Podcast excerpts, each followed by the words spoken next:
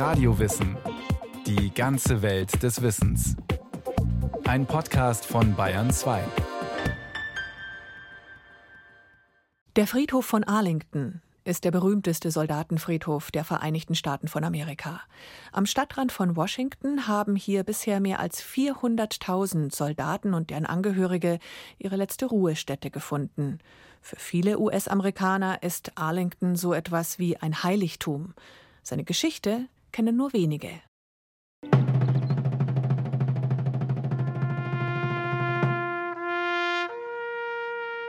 Trompetensignal am Grab des unbekannten Soldaten. Es ist schwül und heiß, die Luftfeuchtigkeit unerträglich.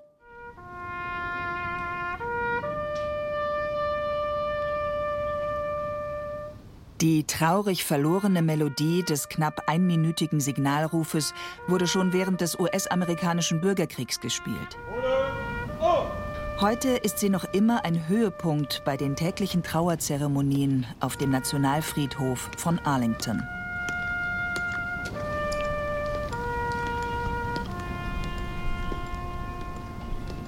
Vielleicht 100 Besucher beobachten neugierig die Szene vor einem 50 Tonnen schweren weißen Marmorblock.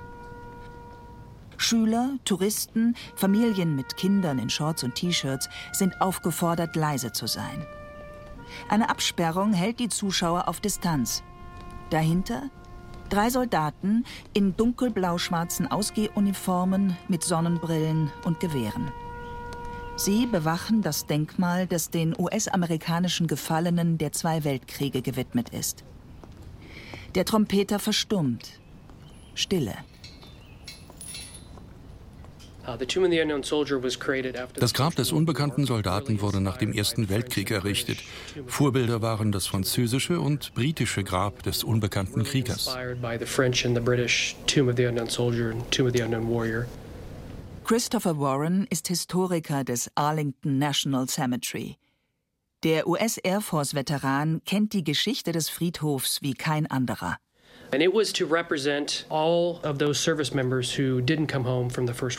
Das Grabmal steht für alle Militärangehörigen, die im Ersten Weltkrieg gefallen sind und deren sterbliche Überreste nicht identifiziert werden konnten. An diesem Ort können die Familien um ihre geliebten Angehörigen trauern, vor allem jene, die den Leichnam nicht beerdigen konnten und damit keinen Ort haben, um mit der Trauerarbeit zu beginnen. Pass on your orders. Pose and orders. Remain as directed. Orders acknowledged. Ready. Haste. Wachwechsel bei der Old Guard. Er folgt immer der gleichen, martialisch anmutenden Choreografie. 21 Schritte in die eine Richtung, 21 Sekunden Pause, dann 21 Schritte in die andere Richtung. Die 21 Schritte sind dabei eine Anspielung auf die 21 Salutschüsse, die höchste Ehre, die es beim US-Militär gibt. Arlington ist zwar nur einer von 135 Nationalfriedhöfen der Vereinigten Staaten, aber er ist das Wahrzeichen US-amerikanischen Heldentums. Ein Touristen- und Patriotenmagnet mit Blick auf Pentagon, Kapitol und Weißes Haus. Der zweitgrößte Friedhof der USA liegt unmittelbar an der Grenze zwischen dem Bundesstaat Virginia und der Hauptstadt Washington, getrennt durch den Potomac River. Mit rund 250 Hektar Fläche ist er so groß wie 353 Fußballfelder. Ein riesiger, parkähnlicher Landschaftsfriedhof mit gepflegtem Rasen, altem Baumbestand, Gartenflächen, Hügeln und Bächen. Aber Arlington, das ist nicht nur Idylle. Denn nicht jeder x-beliebige US-Amerikaner darf hier bestattet werden, wie Historiker Warren erklärt. Uh, Man muss gedient und das Recht auf eine Militärrente haben. Uh, oder man muss im Kampf gestorben sein oder das Verwundetenabzeichen tragen. Man bekommt auch ein Begräbnis, wenn man die Tapferkeitsmedaille der US-Streitkräfte erhalten hat, einschließlich der Ehefrauen und Kinder.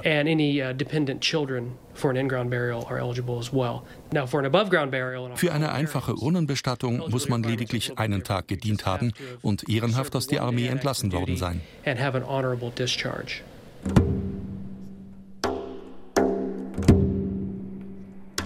Über 420.000 Gräber von gefallenen Veteranen und ihren Familienangehörigen befinden sich auf dem Gelände. Die sogenannten Arlington Ladies stellen dabei sicher, dass niemals eine Beerdigung stattfindet, ohne dass jemand am Grab steht. Niemand, der seinem Land gedient hat, so ihr Credo, soll alleine zu Grabe getragen werden. Auch die nicht, die keine Familienangehörigen haben. Die Arlington Ladies sind Freiwillige und sie sind praktisch bei allen Beerdigungen dabei.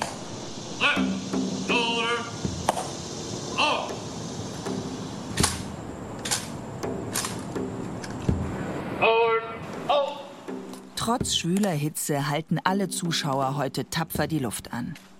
Silence and Respect. Ruhe und Respekt fordern die Schilder rund um die symbolische Grabstätte.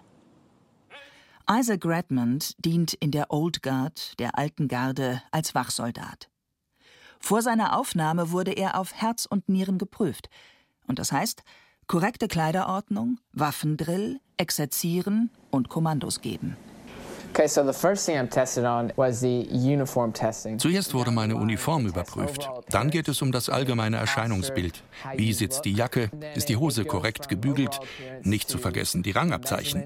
Man verlangt, dass du deine Uniform in Schuss halten kannst und sie den Standards der US Army entspricht.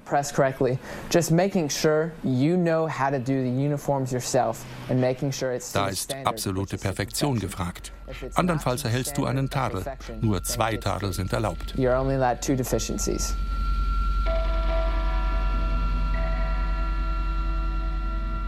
Während der Schulung werden die Uniformen der Wachen pedantisch überprüft. Millimetergenau müssen die Orden angebracht sein und die Gürtelschnallen sitzen. Mit einem Lineal misst der Drillmaster die Abstände zwischen Kragen und Knöpfen nach.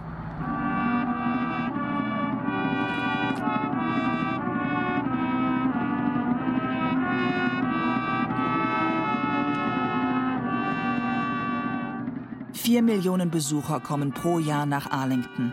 Und der Wachwechsel ist das Highlight und der gefühlte Mittelpunkt des Friedhofs, sagt Cara O'Donnell. Sie arbeitet für den Bundesstaat Virginia, der den Totenpark betreibt. Der militärische Drill unterstreicht die Bedeutung, die das Grabmal des unbekannten Soldaten hat. Die Männer und Frauen der Old Guard genießen ein hohes Ansehen Sie nehmen ihren Dienst sehr ernst. Es ist eine sehr große Ehre, hier als Wachsoldat zu dienen. Diese Zeremonie der Wachablösung ist mit sehr viel Tradition behaftet.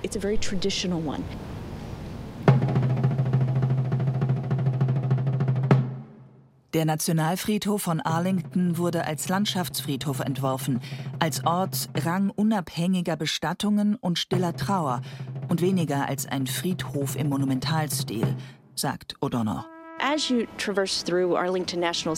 Beim Gang über den Nationalfriedhof Arlington sind viele Besucher überwältigt von der malerischen, hügeligen Landschaft mit den wunderschönen Bäumen und Blumen. Der Friedhof ist auch ein nationales Arboretum.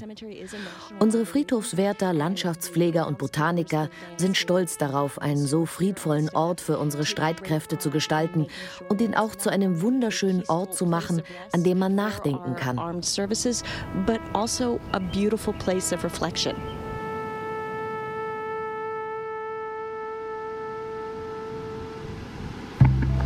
Now, my name is Garrett, and safely getting us around is my good friend Eric.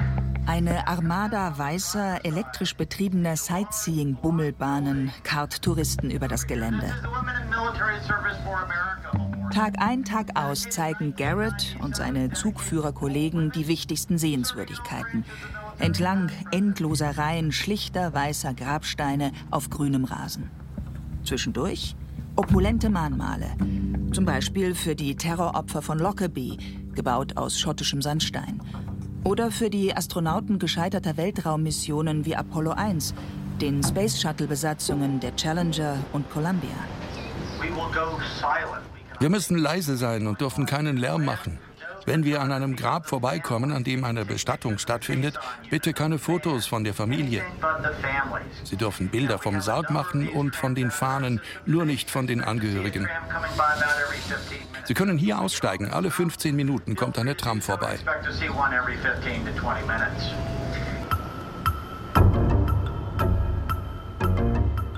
Die tausenden standardisierten gleichen Grabsteine sind selbst ein Monument. Das Grab des Einzelnen tritt zurück hinter der seriellen Gesamtheit der Gefallenen. Nur wenige Gräber tragen individuelle Züge. Allerdings, keine Regel ohne Ausnahme, es gibt baulich hervorgehobene Grabsteine, die die Spannung zwischen dem Gleichheits- und dem Führerprinzip plastisch zum Ausdruck bringen. Überraschend, nur zwei US-Präsidenten sind in Arlington bestattet. Howard Taft und John F. Kennedy.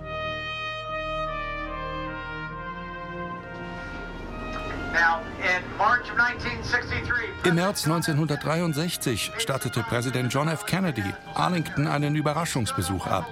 Hier auf dem Hügel hat er gestanden und schaute auf die Hauptstadt. Er soll leise gesagt haben, hier könnte ich ewig bleiben. Einen Monat später wurde er in Dallas erschossen. Mrs. Kennedy erinnerte sich an seine Worte. Deshalb ist John F. Kennedy hier begraben.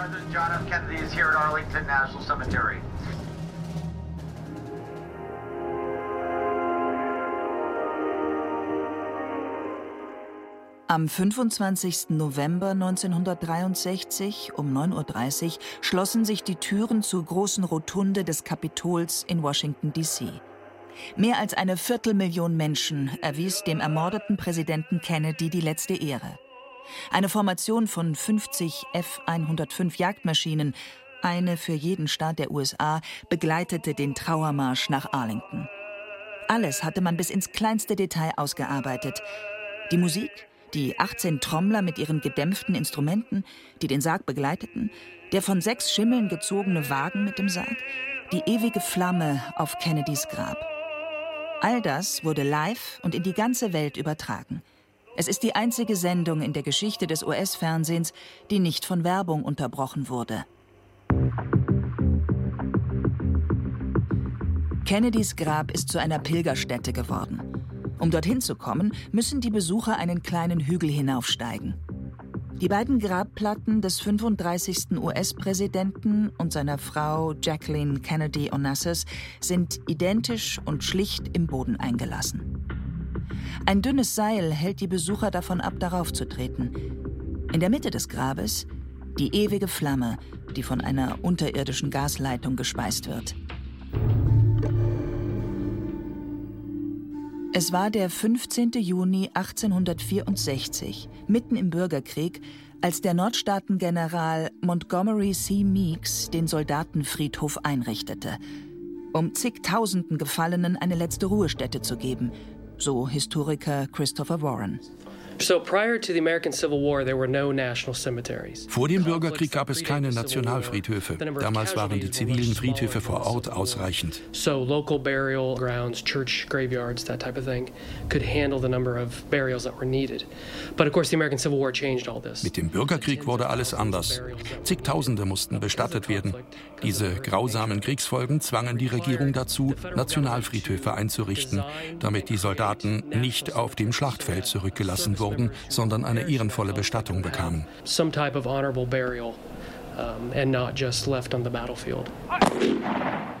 Arlington war damals weniger eine Frage der nationalen Ehre, sondern eher einer schlichten Notwendigkeit geschuldet. Mehr als 600.000 Soldaten starben während des blutigen Sezessionskrieges und sie mussten bestattet werden. An manchen Stellen ragten Arme und Beine und gelegentlich auch Köpfe aus dem Boden heraus berichtete ein Augenzeuge über die hastig verscharrten Toten der Schlachtfelder. Arlington war eine Lösung für ein akutes logistisches wie ethisches Problem. Soldaten aller Konflikte, an denen die USA beteiligt waren, liegen hier begraben. Vom Unabhängigkeitskrieg bis zu aktuellen Konflikten im Irak und in Afghanistan. Arlington ist einer der besten Orte, um etwas über die Geschichte der USA zu lernen.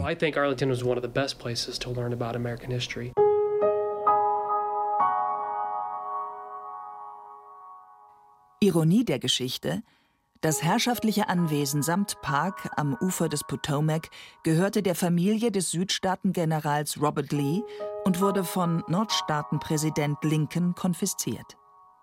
Begraben wurden nur gefallene Nordstaatler, nicht aber Konföderierte. Überhaupt spiegelte und spiegelt der Nationalfriedhof von Arlington die geltende Gesellschaftsordnung wider. Bei seiner Gründung 1864 inmitten des Sezessionskrieges wurden in Extrasektionen die schwarzen Soldaten bestattet. Heute gibt es 70 verschiedene Bereiche in Arlington, unter anderem einen für die Toten der Kriege im Irak und in Afghanistan, einen für Frauen in der Armee, für Krankenschwestern und einen für 3800 ehemalige Sklaven. The American cemetery movement and the kind of the cultural change in tombs came during the English Victorian period. Die US-Friedhofsbewegung und vor allem die Grabsteine gehen auf die viktorianische Zeit zurück. Wir haben ja vieles von unseren britischen Verwandten übernommen. Von ihnen stammt die Idee des Friedhofs als Landschaftspark, im Unterschied zu den weniger einladenden, düsteren Orten der Trauer, die man zuvor im frühen 19. Jahrhundert hatte. Man wollte lieber einen idyllischen Park für die Menschen, damit neben der Trauer auch das Leben der geliebten Angehörigen gefeiert werden kann. Uh,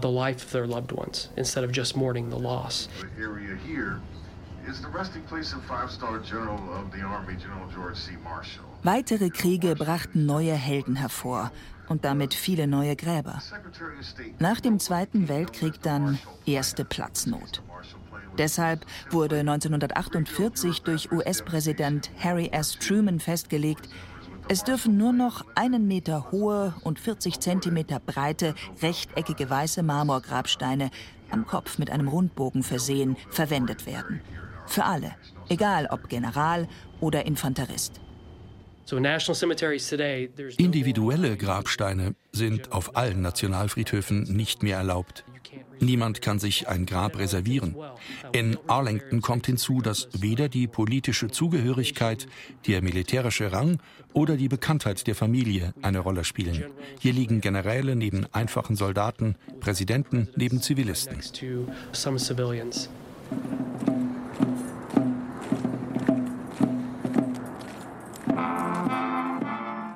Alle Glaubensgemeinschaften sind auf dem Friedhof vertreten. 70 religiöse Symbole auf den Einheitsgrabsteinen erlaubt das US-Militär. Darunter Embleme für Atheisten, Buddhisten, Christen, Muslime, für Zoroastrier. Sogar Thors Hammer für das germanische Neuheidentum darf als Zierschmuck verwendet werden. Schnittblumen sind erlaubt, Topfpflanzen nicht. Ansonsten ist es verboten, die Grabsteine zu schmücken. Trotzdem werden immer wieder Fotos, kleine Sternenbanner und Luftballons angebracht. Stolz weist Historiker Warren darauf hin, dass die USA als Nation aus einem militärischen Befreiungskampf hervorgegangen sind. Mit dem Ergebnis, dass Generäle und Präsidenten am selben Ort wie einfache Soldaten bestattet werden. Eine Demokratisierung des Todes? Alle werden gleich behandelt. Die Familien entscheiden, welches der erlaubten Symbole auf den Grabstein des Verstorbenen kommt. Das ist eine interessante Entwicklung.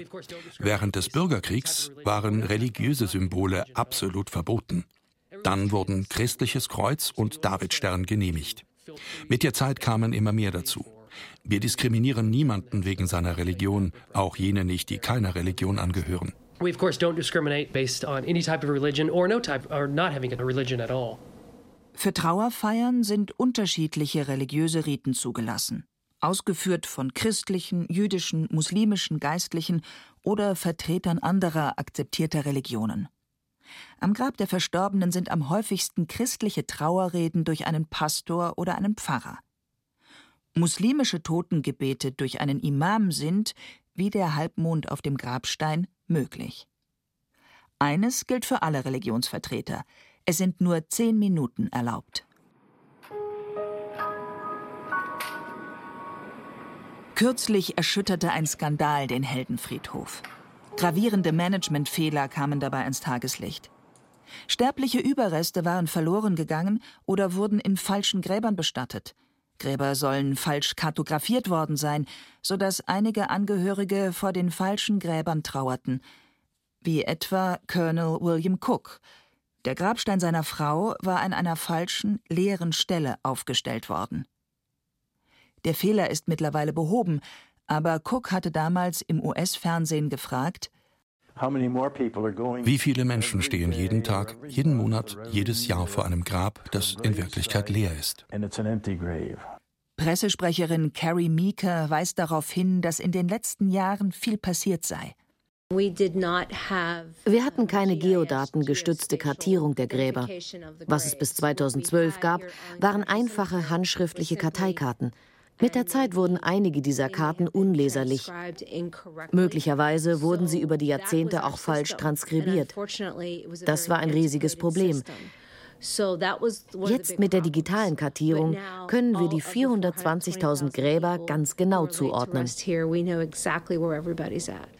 Arlington tue alles, um den Skandal hinter sich zu lassen, sagt Carrie Meeker. Denn Arlington ist nicht nur Geschichte und ein heiliger Schrein, sondern Arlington ist auch ein ganz normaler Friedhof. Jeden Werktag gibt es im Schnitt 30 Beerdigungen. In den allermeisten Fällen Veteranen oder bei Auslandseinsätzen Gefallene und deren Familienangehörige. Wenn wir uns nicht vergrößern oder unsere Zulassungsbestimmungen ändern, dann wird Arlington 2040 niemanden mehr aufnehmen können. Deshalb haben wir uns an den US-Kongress gewandt. Er ist verantwortlich für die Erweiterung des Friedhofs. Gemeinsam mit der Army haben wir dem Kongress Vorschläge gemacht, wie die Kapazität des Friedhofs erweitert werden könnte, vielleicht für die nächsten 150 Jahre um, maybe the next 150 years. Deshalb hat die Armee, die für den Totenpark verantwortlich ist, bereits fünf Hektar des angrenzenden Geländes um das Arlington House dazugekauft. Weitere Flächen wurden vom benachbarten Fort Myer erworben. Zusammen mit bisher ungenutzter Friedhofsfläche soll so Platz für 40.000 Gräber und 30.000 Urnenbestattungen geschaffen werden. Ende gut, alles gut? Wenn man Christopher Warren und seiner Aufgabe als Friedhofshistoriker Glauben schenkt, dann ja. Wenn du in Arlington arbeitest und siehst, wie ein neuer Sarg gebracht wird, also wer bei diesem Anblick nicht innehält, der ist hier am falschen Platz. Hier wird einem klar, was wichtig ist im Leben. Das war Radio Wissen, ein Podcast von Bayern 2. Autoren Michael Marek und Anja Steinbuch. Regie Rainer Schaller. Es sprachen Hemmer Michel, Franziska Ball und Peter Lersch. Technik Helge Schwarz. Redaktion Nicole Ruchlack. Wenn Sie keine Folge mehr verpassen wollen, abonnieren Sie Radio Wissen unter bayern2.de slash podcast.